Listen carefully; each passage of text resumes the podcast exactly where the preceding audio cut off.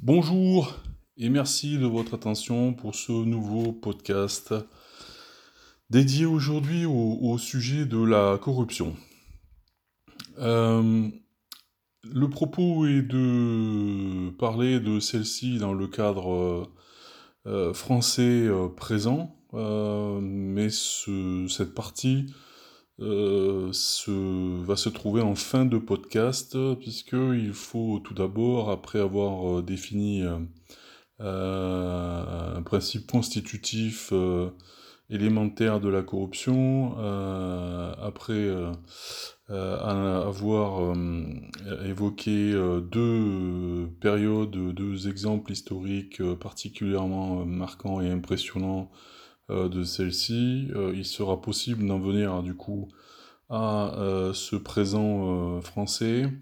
mais il faut donc d'abord commencer par le commencement comme souvent. Alors, le, commencement en l'espèce, c'est de se donner une première euh, définition, euh, on va dire, euh, élémentaire,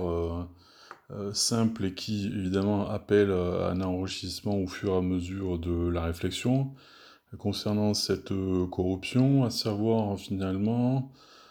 pour des personnes qui sont en situation de pouvoir au sein d'une communauté,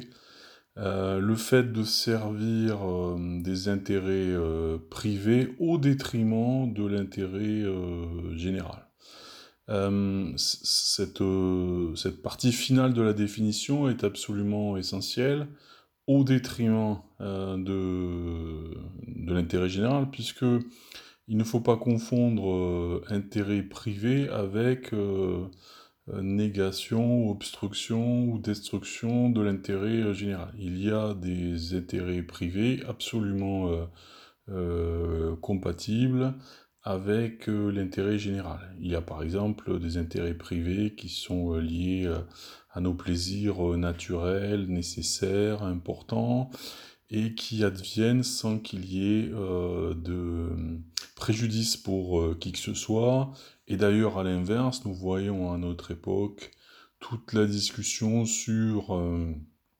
euh, donc liée aux, femmes et au féminisme, sur l'absence de, consentement d'un certain nombre de, comportements, etc. Et en l'occurrence, euh, il y a là du coup préjudice, préjudice à la fois particulier pour les personnes concernées, hélas, pour personnes euh, agressées, blessées, atteintes dans leur intégrité, mais préjudice aussi pour euh, la communauté, puisque euh, les préjudices que ces personnes subissent sont aussi finalement des préjudices pour l'ensemble de, de, la, de, la, communauté de diverses manières. Donc, pour ce qui est de, de la corruption, euh, comme pour le racisme, comme pour le racisme social, il est vraiment euh, important de, prendre acte du fait qu'elle euh, n'a pas existé à, toutes les époques et sous toutes latitudes les attitudes, pour la bonne et simple raison qu'il y a eu des, des peuples qui ont vécu donc de manière très euh, de manière très heureuse, euh, sans euh, phénomène de corruption, parce que dans leur existence et leur phase de développement, il n'y en avait ni les conditions de possibilité, on va voir lesquelles, ni évidemment la production de, des phénomènes même de corruption, euh, et donc on peut considérer qu'il y avait, il y a d'ailleurs encore des peuples sur cette planète qui sont entre guillemets euh, euh, bien heureux dans le sens où ils n'ont pas à subir ce, phénomène, ces phénomènes, parce qu'une fois de plus, le, terme évidemment énoncé au singulier comporte en fait une, une pluralité implicite qu'il faut précisément expliciter. Donc la, la, question importante, c'est à partir de quel moment y a-t-il corruption et à partir de quel moment y a-t-il nomination, désignation de, de, la corruption? on peut dire que comme pour le, racisme, comme pour le racisme social, les phénomènes de corruption ont existé avant même que le langage explicite n'existe pour, pour désigner ces phénomènes.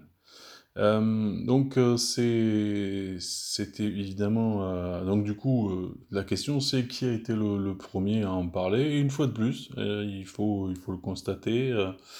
et c'est ainsi c'est impressionnant. C'est Platon dans son œuvre et notamment dans la République en fait véritablement titré Politeia hein, comme rappelé précédemment dans un podcast de la Constitution qui, euh, le premier, donc, a parlé explicitement de, ce sujet, notamment en la distinguant de sa négation à travers la figure des euh, gardiens, euh, caractérisés comme étant incorruptibles. Or, si on caractérise des gardiens de cette manière-là, c'est donc qu'on les distingue de ceux qui sont corruptibles et qui sont du coup corrompus. Et donc, euh, il se trouve que euh, pour qu'il y ait des gardiens euh, de la cité incorruptibles, en fait, il y, il faut, selon ce, ce, dialogue célèbre où Socrate est toujours la, figure centrale, une formation, une formation spécifique et, et, très précise, ce qui veut donc dire que, on va dire que de manière euh, innée, de manière euh, euh, première, le fait d'être, de ne pas être corrompu n'existe pas, n'est pas, n'est pas naturel. Ni le fait d'être corrompu, ni le fait d'être, de ne pas être corrompu. Et donc, pour ne pas l'être, il faut une formation adaptée, celle des, des, gardiens. Et par exemple, dans cette, en l'occurrence, dans cette euh, formation, il y a le fait d'apprendre aux, gardiens à ni désirer ni aimer euh, l'or. Ce qui veut donc dire qu'une fois de plus, ça se distingue de celles et ceux qui, au contraire, euh, désirent et, aiment l'or, ce que dans la République, Platon finalement qualifie de plutocrate, ceux qui euh, s'inscrivent dans la logique de la plutocratie, qui sont euh, donc les, amoureux des richesses. Et, comme rappelé précédemment, euh, les, riches dans l'Antiquité sont un phénomène nouveau. Donc les puissants dans l'Antiquité, c'est-à-dire les rois, les nobles, sont devenus des riches, mais des riches qui faisaient partie de la communauté, qui ne s'en distinguait pas d'une manière physique absolue, n'était pas dans un état de séparation, de sécession, dirait-on aujourd'hui, euh, comme précisément depuis cela a pu se, vérifier avec la constitution de ghetto, euh, sachant que le mot au départ vise euh, les juifs à Venise, et des juifs que l'on sanctionne en enfermant justement dans un, dans quartier spécifique, du coup le ghetto, mais le terme est devenu tout à fait pertinent pour désigner ces quartiers euh, de riches. Euh, d'ailleurs, les, époux Pinson-Charlot, dont euh, Michel Pinson-Charlot est hélas décédé il y a quelques jours, ont usé de ce terme pour donc le couple ardent a usé de ce terme pour désigner cet enfermement des riches dans des quartiers spécifiques séparés et où les, les, autres et les pauvres ne sont pas autorisés. Hein. Euh, comme par exemple la, fameuse Villa Montmorency, la rue de la Villa Montmorency euh, à, Paris, euh, entre autres exemples. Et, donc, il y a effectivement eu cette constitution, mais à l'époque, cela n'existait pas, et les, les, riches étaient très peu nombreux. La population humaine était très peu nombreuse, mais en proportion de population, euh, il y avait très peu de riches. Mais justement, c'est quelque chose euh, que Platon euh, observe, dont il, observe les effets, ce qui l'inquiète énormément, et c'est pour ça d'ailleurs que tout le début de la République est consacré à expliciter les présupposés et les conséquences à la fois de cet amour de la richesse, et cette, ce que j'appelle donc cette plutophilie, et avec, en liant cela avec une violence assumée d'ailleurs par les fils de, de, cet homme riche qui accueille Socrate chez lui, assumé, revendiqué, dont ils font l'éloge, en faisant du coup l'éloge d'eux-mêmes. Voilà, c'est-à-dire qu'ils ils, ils, avouent concrètement et, très, très, honnêtement, au moins, que pour s'enrichir, euh, il faut, il faut d'une certaine, il faut voler, il faut prendre aux autres et, il ne faut pas hésiter à le, à le faire. Euh, donc euh, c'est la première fois dans l'histoire que finalement on va avoir des gens qui vont lier explicitement propriété, violence et bonheur. Voilà. Ce qui, depuis, a, eh a, formé et forme le, substrat principal de, des, pensées politiques, des philosophies politiques de la richesse, puisque l'Occident est, fondé sur cela, notamment à partir de, à partir de, la, de la Renaissance. donc, euh, la corruption, euh, elle existe à partir du moment où euh, on va servir des intérêts privés au détriment donc de l'intérêt général, et y compris en dissimulant, en cachant ou en niant même le fait qu'on rend ce, service ou ces services pour des profits, pour des intérêts privés. Donc, euh, euh, dans, l'histoire, je vais évoquer euh, deux, périodes, phases historiques, en l'occurrence où il va y avoir finalement une conception de, à la fois de la richesse, de l'enrichissement et de la corruption. alors, première période, c'est l'Empire romain lui-même, et notamment, on va dire, à partir de euh, la montée en puissance de César, euh, donc, euh, et puis après de ceux qui lui succèdent en tant qu'empereur, et où là il y a vraiment un lien intrinsèque entre les, dirigeants, la richesse financière, ce que cette richesse permet de faire. Alors évidemment les, les Romains développent toute une pensée du, du, romain riche vertueux hein, qui euh, euh, doit être euh, généreux, donc qui, doit évidemment pratiquer la redistribution et qui le fait forcément par exemple parce que il doit payer finalement sa propre armée. on peut dire que l'armée romaine est, une, est fondée sur une logique de partenariat euh, public-privé, comme aujourd'hui euh, finalement on, le voit, on l'entend à notre époque dans certaines dimensions, en France ou en Europe, euh, voilà, ou aux États-Unis forcément. Et donc il y, a, ce financement de, de, sa propre garde prétorienne, de protection, mais évidemment en général d'une manière beaucoup plus importante, puisque euh, il, il, faut pratiquer des conquêtes euh, qui ont pour objet euh, d'enrichir l'Empire romain par le vol, le pillage, la prise de contrôle de territoire, de population, et ce pour permettre à Rome de, de s'enrichir. Et, et, finalement, on s'aperçoit que, euh, alors à la fois, il y a une conception de la corruption qui se met en place, puisque euh, finalement, euh, des, hommes politiques importants peuvent être poursuivis pour prévarication, c'est-à-dire finalement pour s'être servis de leur place, de leur position, pour avoir détourné des fonds à leur avantage, et finalement l'histoire de Rome va être faite aussi de ces euh, mises en cause, qu'elles aboutissent ou pas à des euh, procès, à, des, à des condamnations à mort, à de l'emprisonnement ou à un ostracisme, hein, c'est-à-dire quand on expulse quelqu'un de,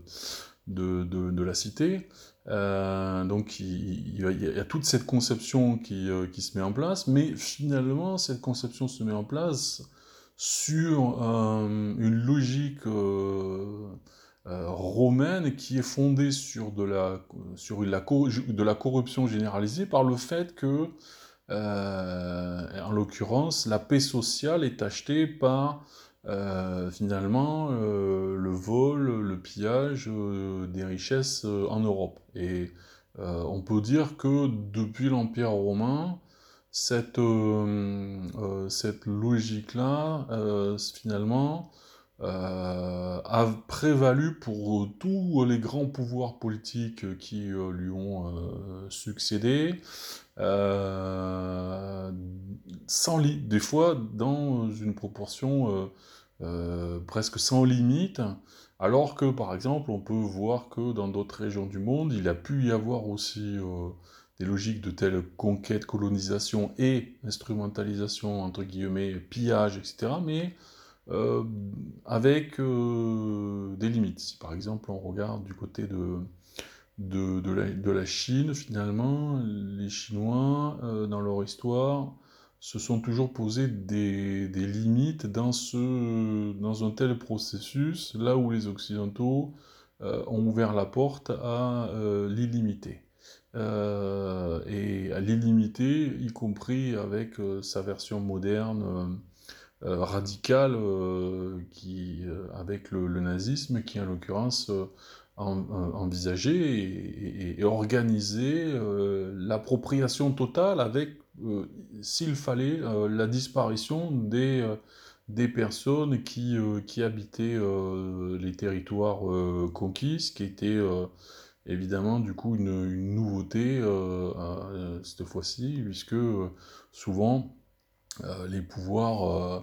donc euh, en place, les pouvoirs conquérants, utiliser les personnes. Tandis que là, il y avait une partie qui pouvait être utilisée, une autre éliminée, puis ceux qui survivaient parce qu'ils étaient utilisés étaient quand même destinés à être éliminés à un moment ou à un autre et à être grand remplacés, comme dit l'extrême droite aujourd'hui, ce qui est fascinant puisque l'extrême droite met en cause aujourd'hui euh, un processus euh, comme tel, alors que euh, les seuls qui aient pratiqué ce grand remplacement à grande échelle, ce sont les Occidentaux eux-mêmes à travers leurs différentes conquêtes, donc notamment en Afrique et dans les Amériques, et le nazisme qui a continué cela au sein même de, de l'Europe, cette fois-ci donc sur des Européens eux-mêmes. Donc, euh, et alors là, je ne vais pas développer sur ce sujet, mais ça serait euh, vraiment euh, intéressant de le faire une autre fois sur le lien entre, entre corruption et nazisme. Je, à partir je crois que j'imagine que parmi certaines personnes qui écouteront ce podcast, certaines ont déjà des connaissances sur le sujet, ont pu lire des, ouvrages, voir des émissions consacrées à ce rapport entre le, pouvoir nazi euh, euh, et, et, la richesse, l'enrichissement, hein, donc euh, que ça soit légal, par exemple nous avons Hitler qui s'est enrichi par la vente de, ses, de son livre une fois qu'il est arrivé au pouvoir,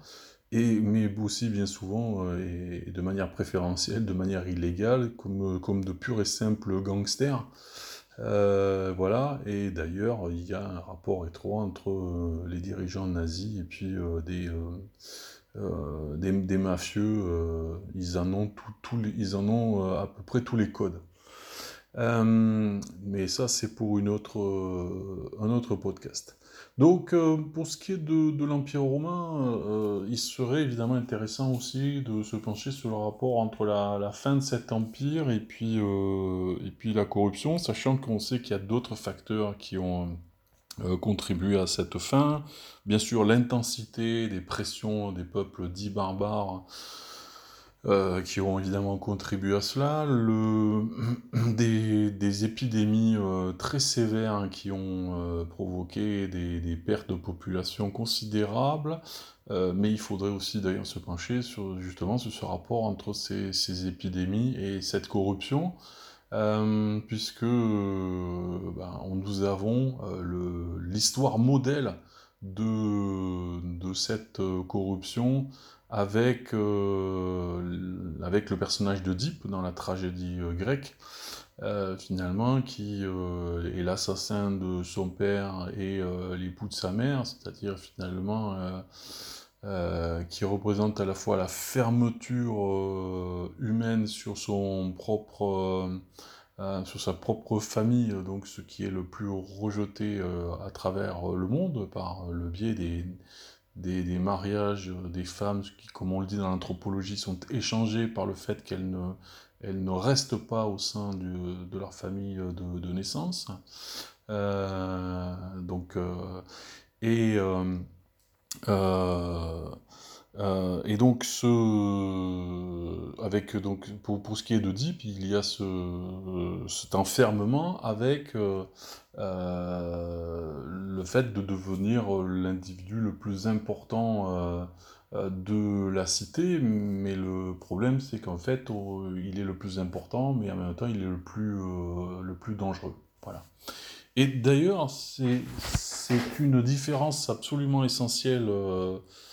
entre la, pensée euh, de Platon et puis ce qui à notre époque se fait entendre, comme je le disais, avec l'extrême droite euh, dans la notion de grand remplacement, c'est que euh, pour cette pensée d'extrême droite, le, le, principal danger pour la cité vient de l'extérieur, alors que pour Platon, le principal danger pour la cité vient de l'intérieur, c'est-à-dire de ces, de ces des citoyens qui composent la cité euh, et qui vont euh, la conduire à sa perte en raison de leurs erreurs, de leurs mauvais comportements, euh, des, mauvais choix. Et, c'est finalement donc on va dire que Platon a, prédit un sort funeste aux cités grecques euh, si elle n'était pas capable de tendre vers euh, cette euh, cité idéale, et c'est effectivement ce qui s'est passé, puisque prenons, prenons l'exemple de, de, la conquête macédonienne avec Alexandre le Grand en Asie. Euh, finalement, euh, il y a conquête militaire, c'est indéniable. Euh, Alexandre le Grand fonde des cités sous d'ailleurs son, propre nom, donc ils vont devenir donc des Alexandries. il va très loin, puisqu'il va jusque dans, dans l'Inde actuelle. Mais il revient euh, à Babylone et euh, il euh, décède de maladie ou d'empoisonnement, on, ne sait pas. et dans la foulée, ses principaux lieutenants, alors qu'ils étaient installés à la tête de, de grands territoires qui se partageaient, ne trouvent rien de mieux que de se disputer euh, ces territoires, euh, la, on va dire le, leadership euh, impérial, auquel aucun d'entre eux n'est capable de, parvenir à succéder à Alexandre le Grand, et finalement les, conquêtes en, quelques années, en quelques décennies, les conquêtes n'en sont plus, sont perdues en raison même de euh, euh, cette corruption envers les richesses acquises et, mal acquises dans, euh, à travers ces conquêtes. Voilà. Alors, le deuxième exemple historique, c'était pas celui-ci, c'est celui de. Le deuxième exemple, la deuxième période historique, c'est celui de, l'Église avec les indulgences. on le sait, euh, donc euh, il y a euh, cette période étonnante où l'Église catholique par le biais de ses dirigeants, a imaginé proposer à ses fidèles en Europe la vente de, de documents euh, tamponné, euh, authentifié, euh, béni entre guillemets par elle, permettant aux, pêcheurs de se réconforter en vue de, en l'occurrence, de, sa mort prochaine et du, risque qui pèse sur lui, concernant son devenir dans l'au-delà, à savoir, euh,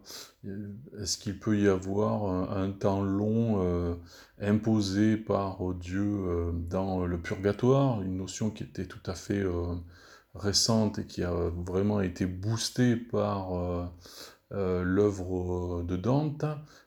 comme d'ailleurs celle de l'enfer et de, et Satan, puisque l'œuvre de Dante a eu agi euh, d'une manière assez étonnante et, terrible en, faisant la promotion du manichéisme, qui n'est pas le monothéisme, et qui est, une, un dédoublement négatif, et en négatif dans tous les sens du terme, hein, qui nie précisément le monothéisme, parce que le monothéisme, il n'y a qu'un seul principe, et euh, le mal n'existe pas, alors que là, au contraire, le manichéisme euh, présuppose une guerre, une confrontation entre le, bien et le mal. Donc, euh, euh, pour éviter de, passer trop longtemps au purgatoire, voire même éventuellement d'être terriblement condamné aux enfers, eh bien, l'Église promettait que des dons financiers seraient finalement acceptés autant par elle que par Dieu, euh, ce qui évidemment euh, implicitement euh, signifie un pouvoir humain sur Dieu lui-même, ce qui évidemment est, un, est, sur le principe même théologique est un blasphème, puisque a priori Dieu étant tout puissant, il est aussi libre de sa, de sa volonté, et le moins qu'on puisse dire, c'est que il est, selon la théologie, euh, qui en plus se référait autant qu'à Platon qu'à Aristote, etc., euh, absolument incorruptible. Euh, celui qui ne peut pas se, être acheté. Voilà. Eh bien, l'Église a osé affirmer qu'elle était capable d'avoir une influence sur sur Dieu euh, grâce à son lien absolument consubstantiel avec euh, Dieu euh, et que du coup eh bien, un don financier permettrait de, de, s'éviter quelques ennuis ou, ou, un temps long voilà on, le sait, mais on le sait, mais sans en même temps mesurer euh, ce que cela représente, c'est-à-dire le choc euh, euh, de cette affirmation des indulgences, le, le choc sur des, sur des croyants sincères, qui évidemment croient aux principes chrétiens, on va dire, et, du coup qui, comme je l'évoquais bien sûr en souriant, et qui du coup, évidemment, comprenant que euh, cette affirmation euh, de l'Église euh, est absolument illogique du point de vue théologique et en plus du point de vue moral absolument scandaleuse, eh bien, en, sont choqués. et le plus célèbre d'entre eux, c'est évidemment Luther, Martin Luther, qui, euh, sur ce sujet comme sur d'autres, va euh, protester. Euh, en sachant qu'après, évidemment, en mettant en place sa propre église en terre allemande, le protestantisme, eh bien, il va lui-même être très orienté vers les richesses, et on sait que les protestants européens ont ont finalement validé euh, euh, cet amour de la richesse qui, euh, selon les croyances protestantes, des discours protestants, est un amour en soi qui est, vertueux, qui conduit à la, vertu. et évidemment, on sait à quel point, évidemment, ce, discours est, problématique. Ce qui est du coup d'ailleurs très, très fascinant, puisque ça veut donc dire que finalement l'impulsion critique du protestantisme, et cette impulsion réside dans la mise en cause de, de la corruption, d'une corruption systémique, pour parler un langage d'aujourd'hui, et finalement, par l'instauration d'une nouvelle église, eh bien, euh, les dirigeants euh, de cette nouvelle église, euh, finalement, eux aussi valident cet amour de, la richesse. donc, et, avec donc tout ce que l'on sait de l'importance de cet accompagnement protestant dans le développement de la modernité, euh, par exemple aux, États-Unis. Euh, donc, euh, on, voit, et je, ne veux pas prendre d'autres exemples pour la bonne et simple raison, c'est que du coup le podcast serait beaucoup plus long, beaucoup trop long, mais il faudra le faire dans d'autres, cela va de, soi. donc on voit que ce, problème de, la corruption est devenu conscient dès lors qu'il y a eu des phénomènes absolument euh, ostentatoires, dirait-on aujourd'hui, évidents de corruption, euh, et que donc du coup une pensée euh, élémentaire de ce qu'est la corruption a pu se constituer et être utilisée dans des rapports critiques qui, bien avant le, marxisme lui-même, dans la pensée du capitalisme. Euh, donc, euh, pour en venir au présent euh, français, à partir du moment où on a donné cette définition, et puis j'ai développé les deux exemples à la fois romains et, et, et chrétiens, catholiques, voilà, sachant que d'ailleurs, le l'Église qui s'est mise en place, ce qu'on appelle aujourd'hui le Vatican, a quand même prolongé le pouvoir politique romain, euh, euh, le Sénat. Hein. On peut dire que par exemple euh, les évêques et les cardinaux bon, forment le, gouvernement de l'Église, le Sénat de l'Église dans, la continuité, et qui d'ailleurs, après l'effondrement de l'Empire romain, ils ont, réussi à reconstituer un pouvoir européen puisque finalement, euh, ce qu'on appelle aujourd'hui l'Union européenne euh, eh bien, a eu sa première formation qui, aurait, qui, pour, qui aurait pu s'appeler, que l'on peut appeler ainsi, d'Union européenne à, travers l'Église elle-même. L'Église a assuré le fait de, cette Union européenne et l'Union européenne actuelle a un lien euh, consubstantiel avec euh, l'Église catholique, et ce n'est pas un hasard si nombre d'élus, de, responsables de l'Union européenne sont euh, des chrétiens engagés. il y a donc là une continuité qui est rarement, d'ailleurs, rarement, je, je, ne l'ai même pas lu et vu quelque part, mais bon, on sait que on finit par y venir, par, euh, par les faits eux-mêmes. Euh, donc, pour ce qui est de, donc de la France, euh, à partir du moment où, comme je disais, on a donc cette définition élémentaire, cette question donc de la corruption, évidemment, a plusieurs dimensions, notamment par exemple celle de son extension. C'est-à-dire, euh, est-ce que la corruption est en France euh, faible? Est-ce qu'elle est, euh, moyenne? Est-ce qu'elle est au contraire élevée, voire très élevée? Il y a des, des organisations, alors françaises par exemple comme Anticor, étrangères comme par exemple Transparency, qui formulent des évaluations. voilà, ces évaluations concernant la France, par la comparaison avec d'autres pays, euh, cette évaluation n'est pas flatteuse. Pour ces organisations, la, corruption est en France euh, plutôt euh, sur un niveau entre le moyen et, élevé. Voilà. Et donc, la question c'est finalement, qui est-ce que cette qu'est-ce que cette corruption finalement intègre? Qui est-ce que cette corruption vise De qui elle dépend plus exactement. Est-ce que c'est seulement le pouvoir politique en liaison avec le pouvoir économique? Est-ce que les pouvoirs administratifs sont consternés, par exemple la justice avec la police? Euh, est-ce que les citoyens eux-mêmes sont, euh, concernés par ce, problème? Euh, Voilà. Donc, pour y répondre, il faut avoir toujours en tête cette définition, hein, c'est-à-dire se servir de, sa place, de sa position, de son pouvoir pour, pour des intérêts privés au détriment des intérêts, euh, de l'intérêt pardon, général. Euh, euh,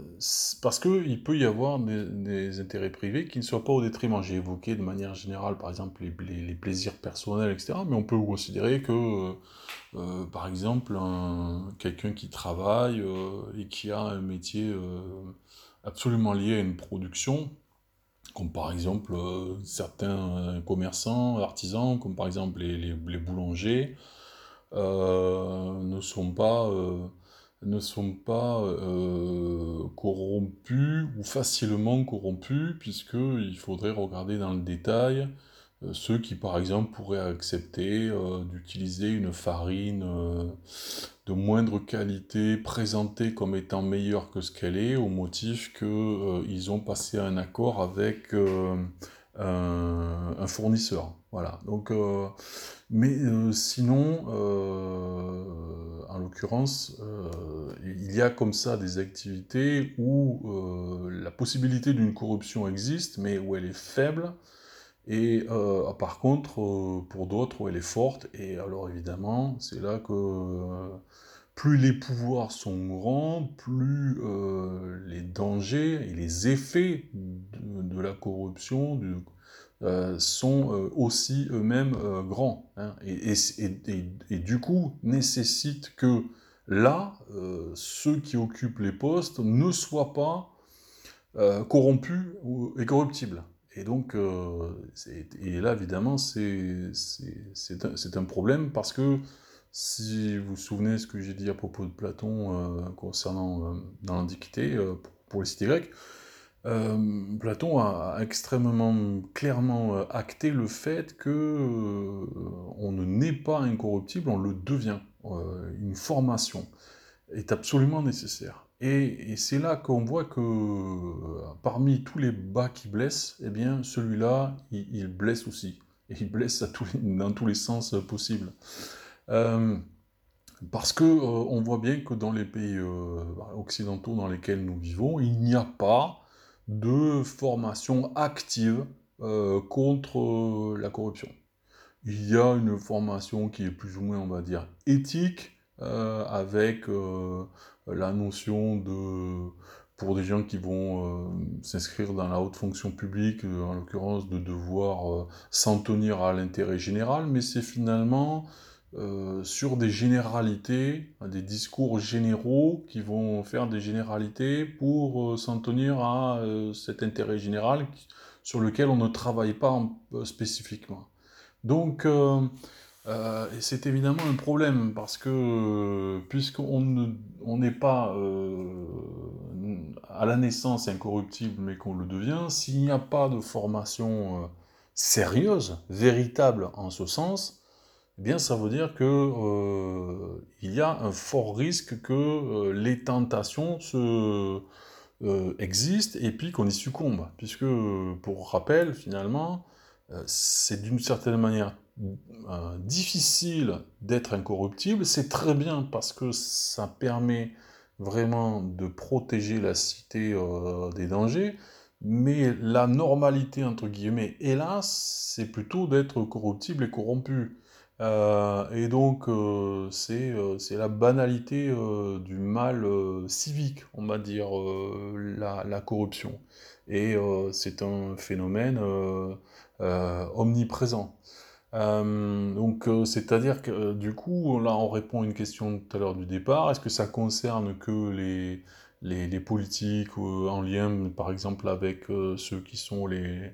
les principaux dirigeants économiques La réponse est non. finalement, des citoyens participent à cette corruption d'une manière ou d'une autre. Ils y participent par exemple lorsqu'ils votent explicitement pour des gens dont ils savent que ils n'ont absolument aucun souci de l'intérêt général, ils ont même pu être condamnés euh, en justice et euh, ils leur accordent leur voix. Ça veut dire que là, nous avons des gens qui explicitement disent Moi, l'intérêt général, je suis comme ces gens euh, qui ont été condamnés, ça ne me concerne pas. Il y a aussi la corruption qui existe par rapport à des intérêts privés qui finalement euh, euh, vont acheter euh, des gens de diverses façons. on achète par exemple ce que l'on emploie et, d'une certaine manière, il n'est pas étonnant que au début par exemple des années 2000, alors qu'il était déjà évident qu'il y avait un problème environnemental et climatique grave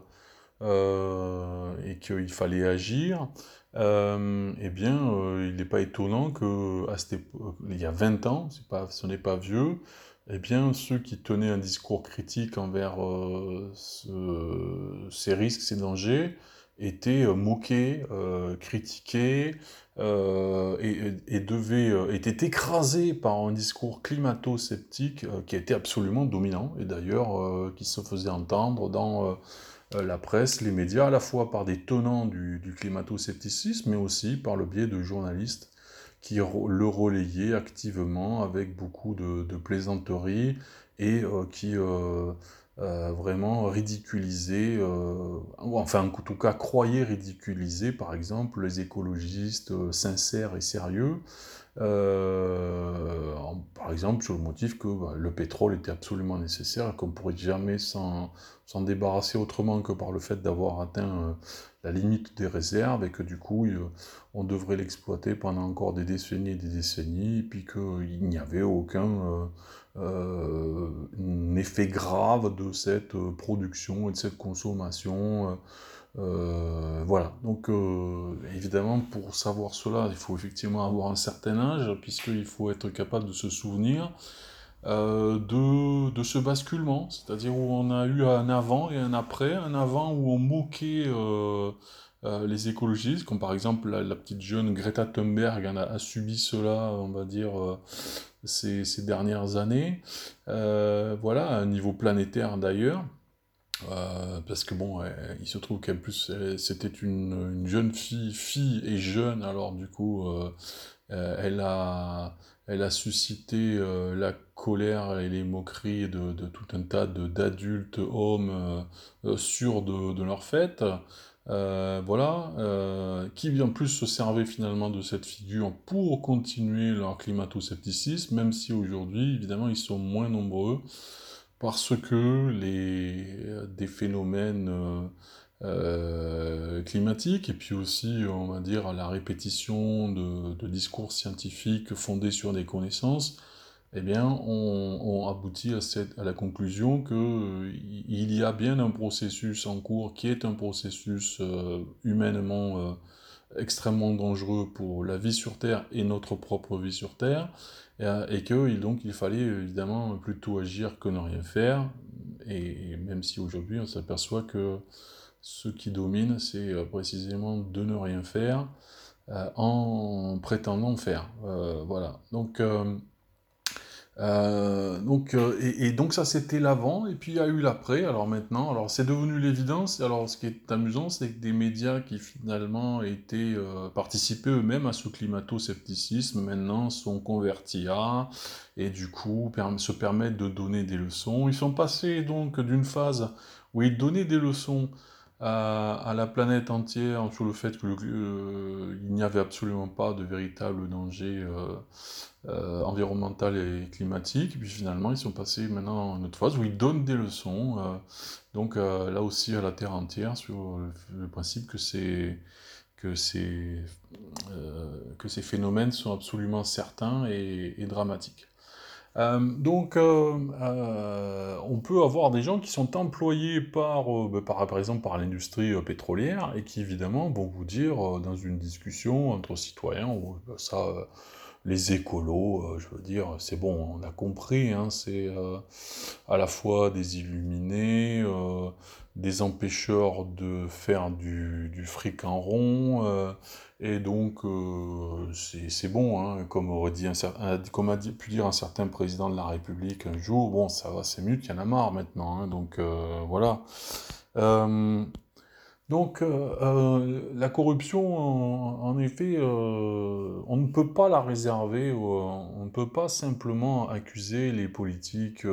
comme c'est le cas souvent, on peut l'entendre, d'en être responsable. C'est un, phénomène global et qui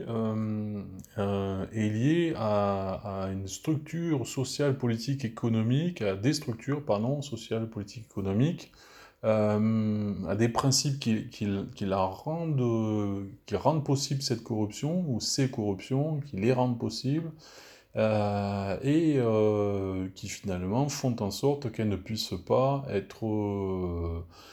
empêchées, qu'on ne puisse pas lutter contre elles, etc. Et par exemple, quelque chose qui contribue à ça, c'est le fait que les moyens judiciaires soient euh, finalement extrêmement faible. Et c'est le cas par exemple de la France. Euh, la France est en Europe euh, un des pays qui a les moyens judiciaires les plus faibles. il y a des gens d'ailleurs qui sont extrêmement méritants dans ce, corps judiciaire, par exemple les, huissiers, pardon, les greffiers, pardon, qui font un travail absolument gigantesque, puisqu'ils doivent, ce sont eux qui sont responsables pour les écritures et, du coup, il y a des tonnes d'écriture à faire pour les, affaires qui sont, euh, en, l'occurrence, évaluées et jugées. Euh, et ils ne sont pas assez nombreux, mais ce, pas, ce, ne sont pas les seuls. Il n'y a, pas assez aussi de juges d'instruction pour instruire les affaires. Il n'y a pas assez d'enquêteurs. Ce qui fait qu'il y a donc une sélection qui se fait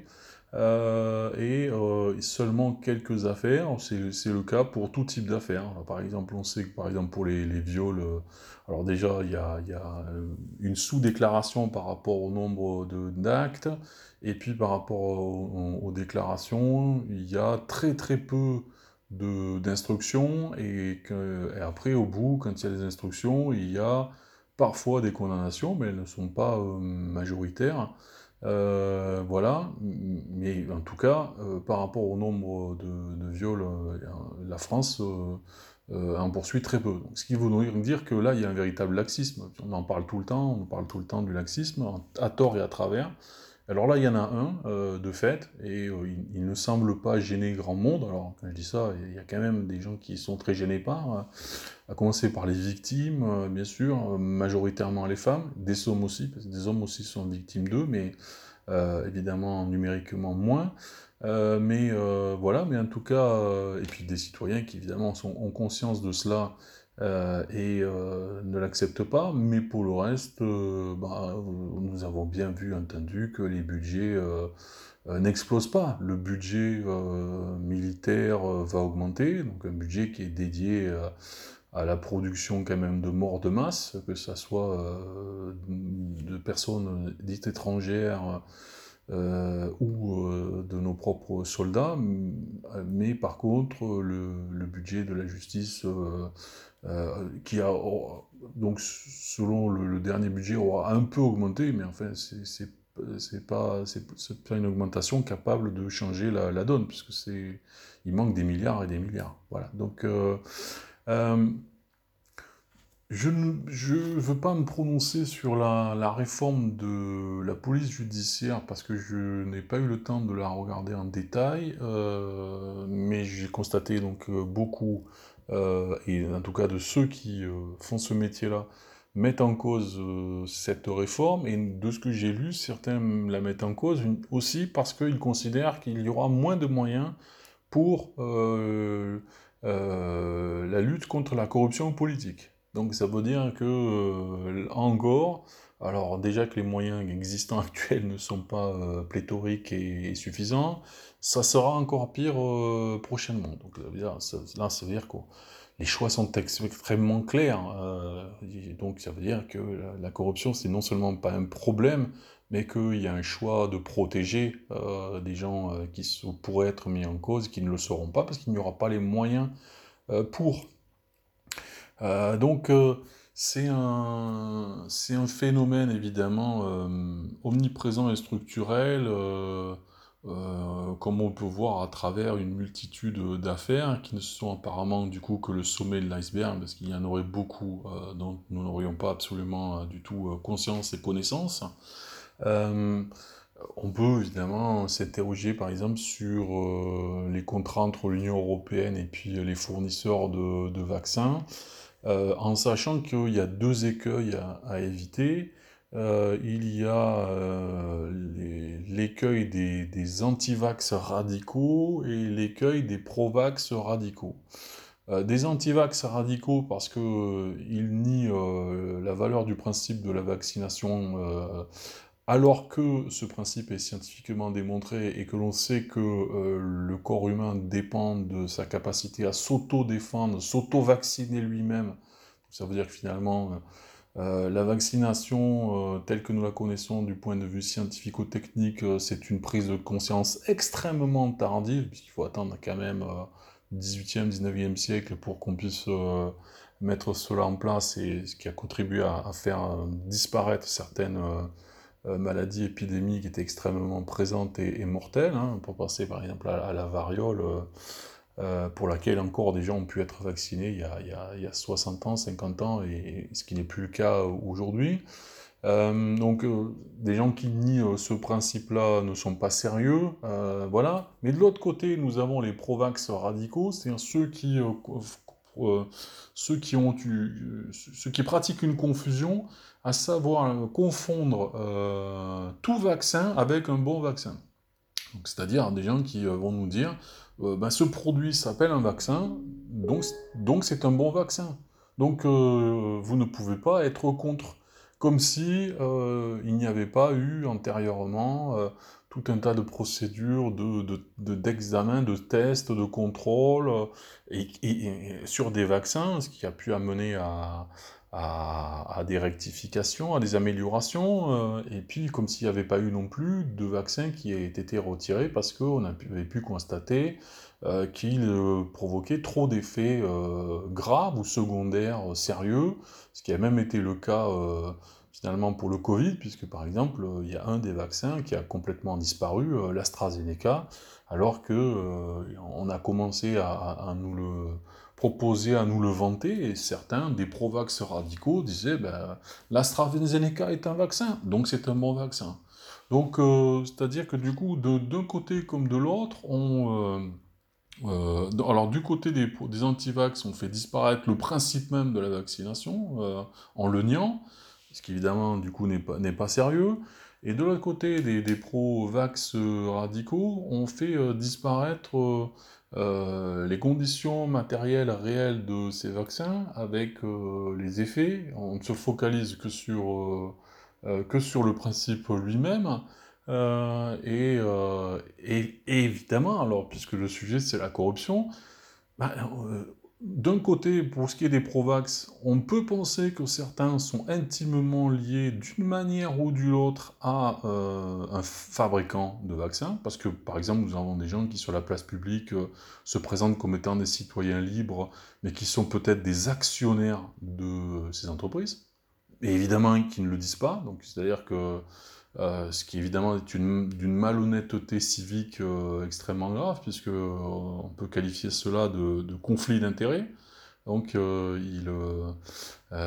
ils, sont, ils sont liés à et ils ne le disent pas. C'est absolument une malhonnêteté. Ou alors, s'ils sont médecins, etc., eh bien,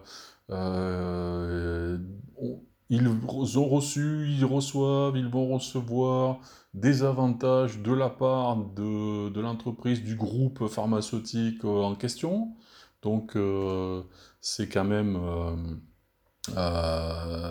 quand même extrêmement connu et, évident. Ça se retrouve d'ailleurs dans, à la fois dans la presse, mais aussi dans, la fiction, et notamment d'ailleurs américaine, qui est passionné par la corruption, dans la mesure où de toute façon elle est... du coup, ce cinéma prétend au réalisme, puisque évidemment, il renvoie, il fait écho à, cette à, cette corruption euh, dans les faits. Euh, voilà, euh, qu'on pense par exemple à un célèbre film avec Harrison Ford où il joue le rôle d'un médecin qui se retrouve accusé d'avoir tué sa femme et, qui va découvrir que le coupable est intimement lié à donc à un groupe pharmaceutique. Euh, que l'on pense à Erin Brokovich, euh, voilà, alors en plus qui elle-même est toujours vivante, ce qui est assez fascinant. Et euh, donc ce personnage joué par Julia Roberts qui découvre qu'une entreprise a, pollué des nappes souterraines et en l'occurrence a provoqué des maladies, des cancers, y compris chez les, jeunes enfants. Euh, ou que l'on pense aussi euh, euh, au, dernier Batman. Alors ça, c'est quelque chose effectivement assez original et, sur lequel je serai amené à, faire peut-être un podcast spécifique, où là, d'une manière assez incroyable, euh, on le sait, l'histoire de, Batman est intimement liée à un, problème de corruption, hein. c'est-à-dire, euh, dans une dimension évidemment purement fictive, euh, avec cette cité Gotham qui est une cité sombre à tous les niveaux et, où la, corruption est absolument omniprésente. Et dans le dernier Batman, euh, il se trouve qu'il est confronté à un adversaire, c'est toujours cette logique du manichéisme euh, évidemment euh, structurante, c'est évidemment très facile, où il se trouve confronté à un adversaire qui lui-même quelqu'un qui lutte contre la corruption. et ce qui est assez extraordinaire dans ce dernier Batman, c'est que finalement, Batman se retrouve à être quelqu'un qui défend le système, euh, contre celui qui euh, le met en cause et l'attaque. C'est-à-dire que ce sont ceux qui euh, le, mettent en cause qui sont présentés comme étant des anarchistes, des terroristes, etc. Donc ce qui est quand même extraordinaire, puisque d'une certaine manière c'est un renversement complet par rapport à, la figure de, Batman, celui qui lutte contre les contre le, les, grands méchants, grands gangsters, grands bandits, euh, etc. Alors que là, finalement, ce qu'il nous montrait, c'est qu'il il est, il est celui qui les protège, puisque finalement, euh, il, il est du côté de ceux qui sont les maîtres de la cité et qui sont en fait, du coup, les maîtres de la corruption. Euh, donc c'est une histoire euh, fascinante euh, parce que d'une certaine manière, il faut bien voir que la mise en cause des antisystèmes, si on, les appelle comme ça, qui ont donc leur porte-voix, ce, ce, leader extrêmement charismatique qui se permet d'attaquer les dirigeants, et eh bien cette mise en cause, elle est elle, a un sens politique actuel, c'est-à-dire d'une certaine manière, il y a une mise en cause de, celles et ceux qui pourraient être des révolutionnaires et qui sont présentés comme étant euh, des gens dangereux. Et heureusement que finalement, il y a des super-héros pour euh, nous protéger, donc pour protéger du coup euh, la, corruption. Voilà. Donc c'est donc, mais ça c'était donc pour la, fiction, mais finalement le, sujet, euh, pour revenir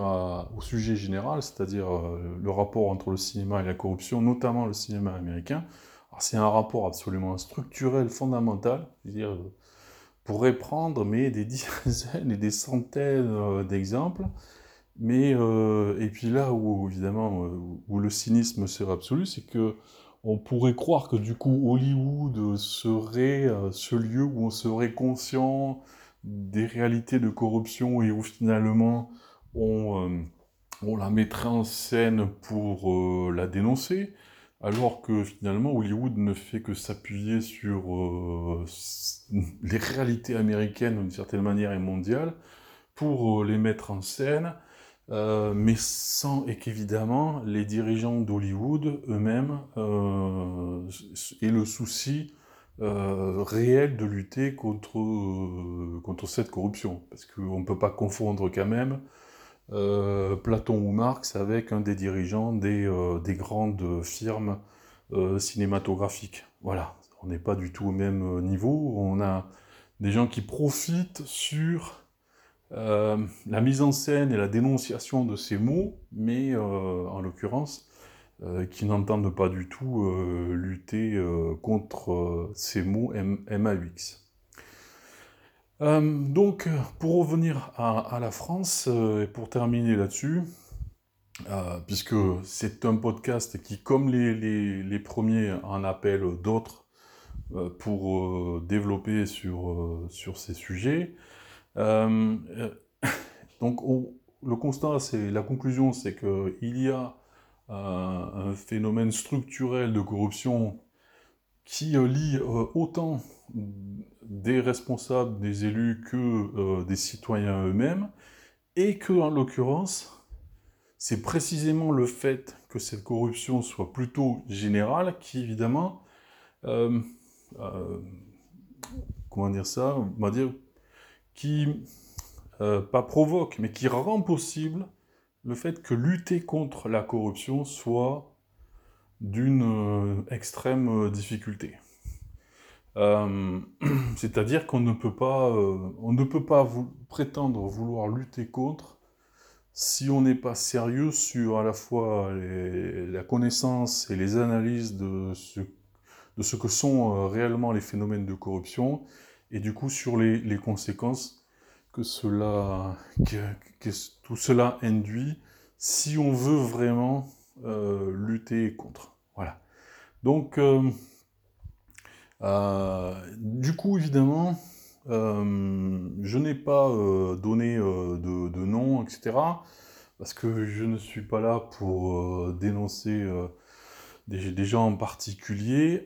euh, parce que d'abord, euh, je n'en ai pas la capacité, et puis c'est à d'autres de, euh, de le faire. mais par contre, je veux terminer sur le, le, fait que le système judiciaire français soit lui-même sous l'influence de cette, de cette corruption et qui ne passe pas par le fait nécessairement d'acheter des gens de manière objective, c'est-à-dire en versant euh, des pots de vin, etc., euh, etc., euh, mais en, en, validant ce système. Et, tout ça, nous le voyons notamment par la différence de traitement entre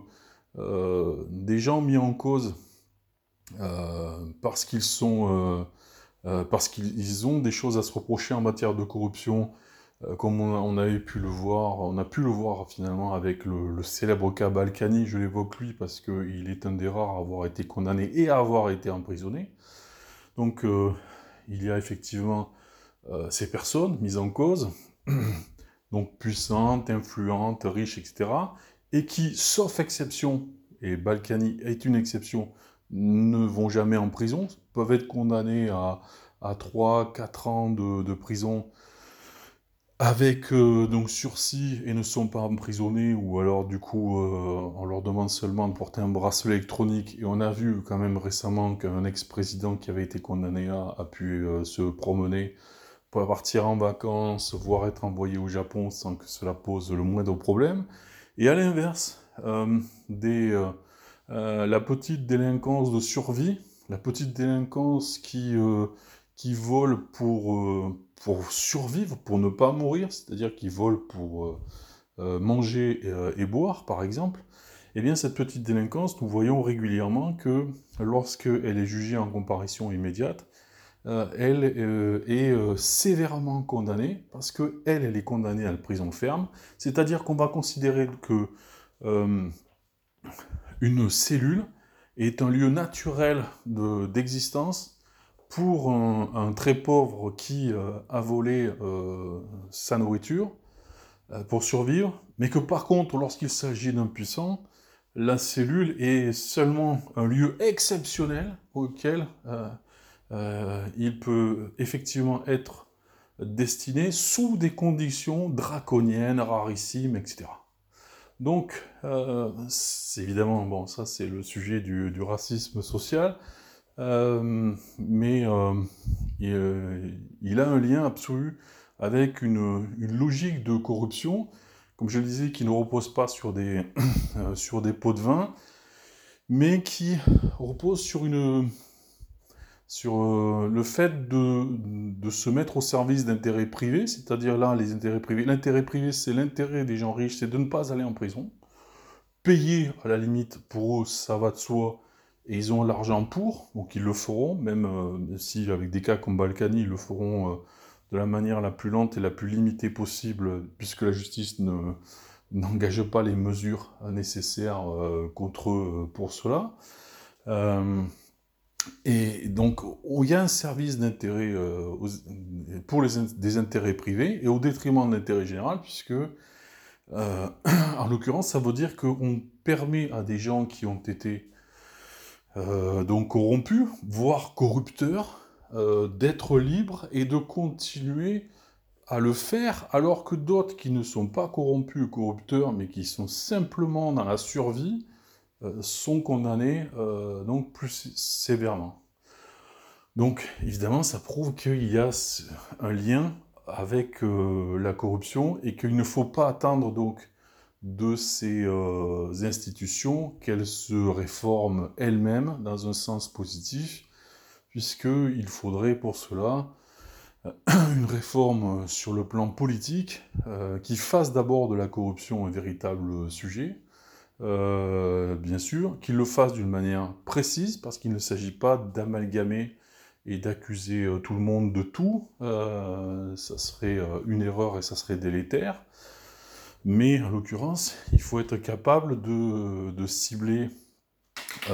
les, les responsables, ceux qui ont le plus de responsabilités, et qui du coup devraient encourir forcément des poursuites les plus sérieuses, et à l'inverse, ceux qui ont le moins de responsabilités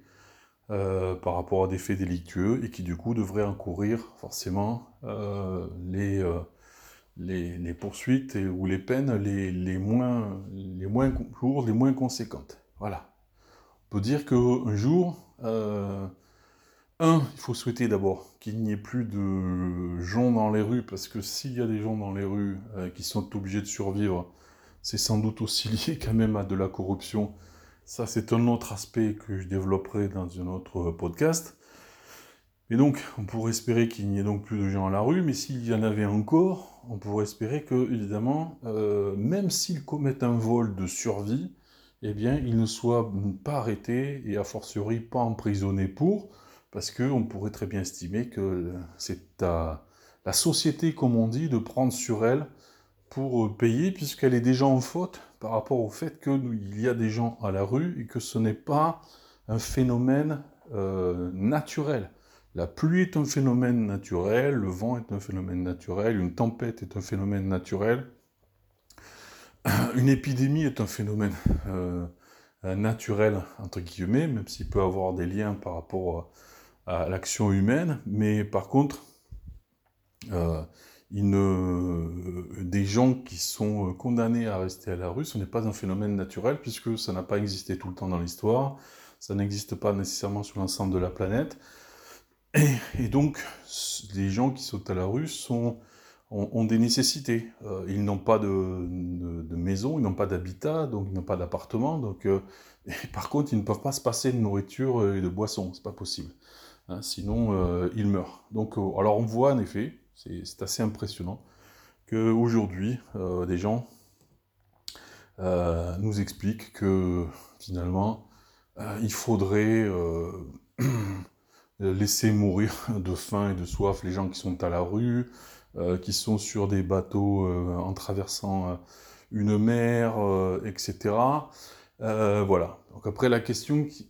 qui, évidemment nous vient, et je vais terminer là-dessus, ça serait, euh, c'est pourquoi est-ce que eux euh, auraient droit à la nourriture qu'ils, d'ailleurs, ils, ne se donnent pas eux-mêmes et qu'ils achètent, puisque ils ne la produisent pas. Euh, la plupart ne sont quand même pas des, producteurs agricoles. voilà, pourquoi est-ce qu'il serait légitime que eux se nourrissent, voilà, et bénéficient de tous les, biens matériels nécessaires à la vie humaine, alors que très souvent, ils ne le doivent qu'à leur naissance, en tant que fils et fille d'eux, et pourquoi d'autres, donc, devraient en être privés. Voilà. Alors là, et là, évidemment, on pourra toujours attendre, parce qu'on n'aura jamais de on n'aura jamais de réponse ou d'explication, sauf évidemment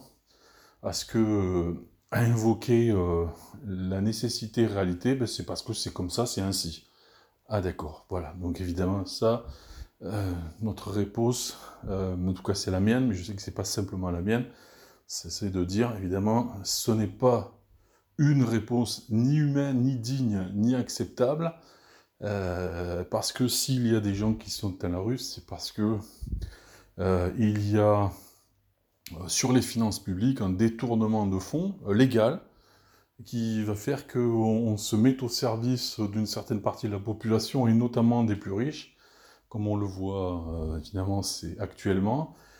et que du coup nous en privons celles et ceux qui en ont besoin, puisque ceux-ci pourraient être logés, nourris,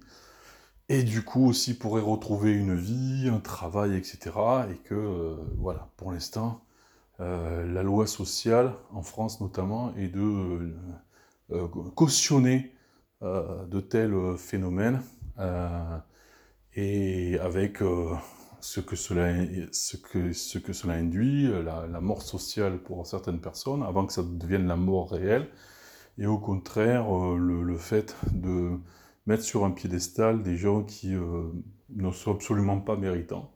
ne sont absolument pas admirables, mais euh, simplement euh, sont des, euh, des rentiers d'un système économique dont, dès l'origine, je le disais, donc celui qui est l'initiateur de la pensée philosophique, Platon, a pu mettre en cause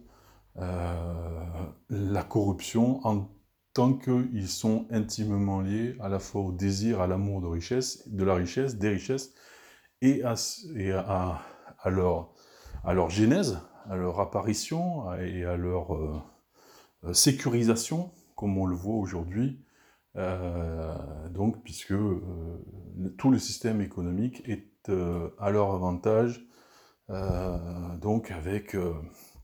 les moyens qui sont des moyens de protection à la fois humains,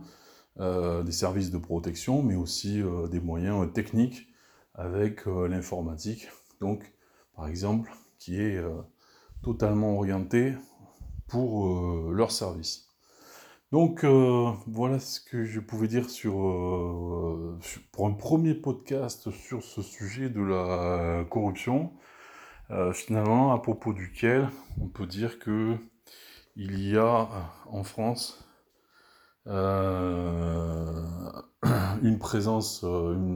et une influence absolument euh, importante euh, et euh, dont finalement nous, nous, nous, savons que peu de choses parce que les médias influents, puissants n'en parlent pas, ne travaillent pas dessus, et quelques autres médias moins, puissants mais entre guillemets indépendants, quand ils le sont, eux, de temps en temps, en, en donnent euh, une visibilité par une affaire, mais si on regarde les choses de près, euh, quand on pense par exemple à Mediapart, euh, aux accusations qui ont pu être portées sur Mediapart, Mediapart effectivement fait des révélations, mais n'en fait pas non plus tous les jours, toutes les semaines. parce que cela demande d'abord des moyens, des enquêtes, il faut du temps, voilà, mais aussi parce que peut-être que ils ont eu connaissance de choses dont euh, ils n'ont pas parlé, alors, y compris parce qu'ils ont voulu respecter euh, leur déontologie, laquelle euh, exige qu'ils aient des preuves, et ce qui est important, et ce dont il faut les féliciter. Mais du coup, ça ne veut pas dire que parce qu'on n'a pas de preuves, il n'y a pas d'affaire. Et le problème, c'est qu'on ne peut parler d'une affaire que si on a des preuves ou des témoignages qui sont euh, suffisamment euh, euh, crédible ou sérieux. Et, donc, nous ne voyons que le sommet de l'iceberg, oui, c'est la réponse à la question. Est-ce que nous ne voyons que Oui, nous ne voyons que le sommet de l'iceberg? Et d'ailleurs, si nous, si nous pouvions voir l'étendue de cette corruption, je pense que il y aurait très rapidement des révoltes, des révolutions dans de très très nombreux pays, ce qui a pu se produire d'ailleurs euh, dans les fameux printemps arabes, qui étaient en partie liés quand même à, cela, euh, et euh, puisqu'il y avait eu des révélations, notamment à partir de, de, Wikileaks, et, et, donc on a vu évidemment ce que ça a pu provoquer, donner, et aussi la, la formidable résilience, parce qu'on peut utiliser ce terme-là d'une manière humoristique et cynique, la formidable résilience des, logiques et, des profiteurs de la corruption, euh, donc à l'égard de, de, celles et ceux qui s'opposent à eux et des, des, luttes qui sont menées euh, contre eux. Et euh, parce que, évidemment, l'argent étant aujourd'hui le moyen de la toute-puissance, eh bien, on peut se payer euh, des gens, des médias, etc., qui vont euh, contribuer à, créer de la diversion, à, occulter euh, par parce qu'on va mettre en avant tel ou tel fait divers plutôt plutôt qu'un autre, etc. Eh bien, par tous ces moyens, il est possible que ceux qui sont les donc euh, les praticiens et les maîtres de la corruption à un niveau euh, macroéconomique et dans la mondialisation, eh bien, soient invisibilisés, protégés, et, donc c'est là que on peut dire que les citoyens ont, accepté finalement de devenir faibles euh, individuellement et collectivement, et que c'est quelque chose a priori euh, qui euh, se paye très cher. Voilà, pour terminer sur un, point absolument pas du tout positif et pas du tout, comment dire cela, pas du tout positif, je l'ai déjà dit, mais surtout c'est pas du tout comment dire cela euh, euh, quand on, en arrive à cette conclusion-là, évidemment, on, a une énorme difficulté à concevoir comment on va en sortir. Et il faut avoir l'honnêteté de dire, on est face quand même à quelque chose d'extrêmement puissant, voilà, et et a priori, nous ne sommes pas armés euh, pour lutter contre. Voilà. Sachant qu'une des armes pour lutter contre, c'est quand même la connaissance très claire de ce que sont les phénomènes euh, problématiques pour pouvoir du coup quand même engager, euh, pour engager une réflexion contre et pour pouvoir engager des, des, luttes contre. Or, on voit bien qu'il y a aussi une certaine passivité euh, humaine, sociale, avec un refus de, connaître, hein, avec cette fameuse expression des gens qui ah mais je ne veux pas me prendre la tête. Euh, dans le monde dans lequel on vit, euh, je ne sais pas comment il est possible de, vivre et de s'en sortir sans se prendre la tête. Voilà. Mais malheureusement, on voit que pour devenir quelqu'un de, connu et d'apprécié, il est absolument préférable de faire l'éloge de l'absence de prise de tête. Et à ce moment-là, on peut passer, euh, par exemple, chez, dans une émission de télé pourrie, avec euh, des gens qui seront euh, comme nous, plutôt que, l'inverse. Voilà. Bien, donc j'ai été très long, et en fait, on s'aperçoit quand on est très long, puisque ça fait 1h18, que on peut dire pas mal de choses et en même temps il y a tellement de choses qu'il n'est pas possible de, dire et pourtant qu'il aurait été important d'évoquer. Euh, du coup, je vous prie de m'en excuser. Je pense que forcément vous avez pensé, vous pensez à des choses que, dont je n'ai pas parlé et qu'il aurait fallu euh, que, que j'évoque, que j'analyse. Dans ce cas-là, n'hésitez pas à m'en parler, à, m'écrire à ce sujet, et dans les prochains podcasts, je ferai en sorte de pouvoir y penser, le faire à votre invitation. Et en tout cas, je vous remercie de votre compréhension. Voilà. Allez, à très vite.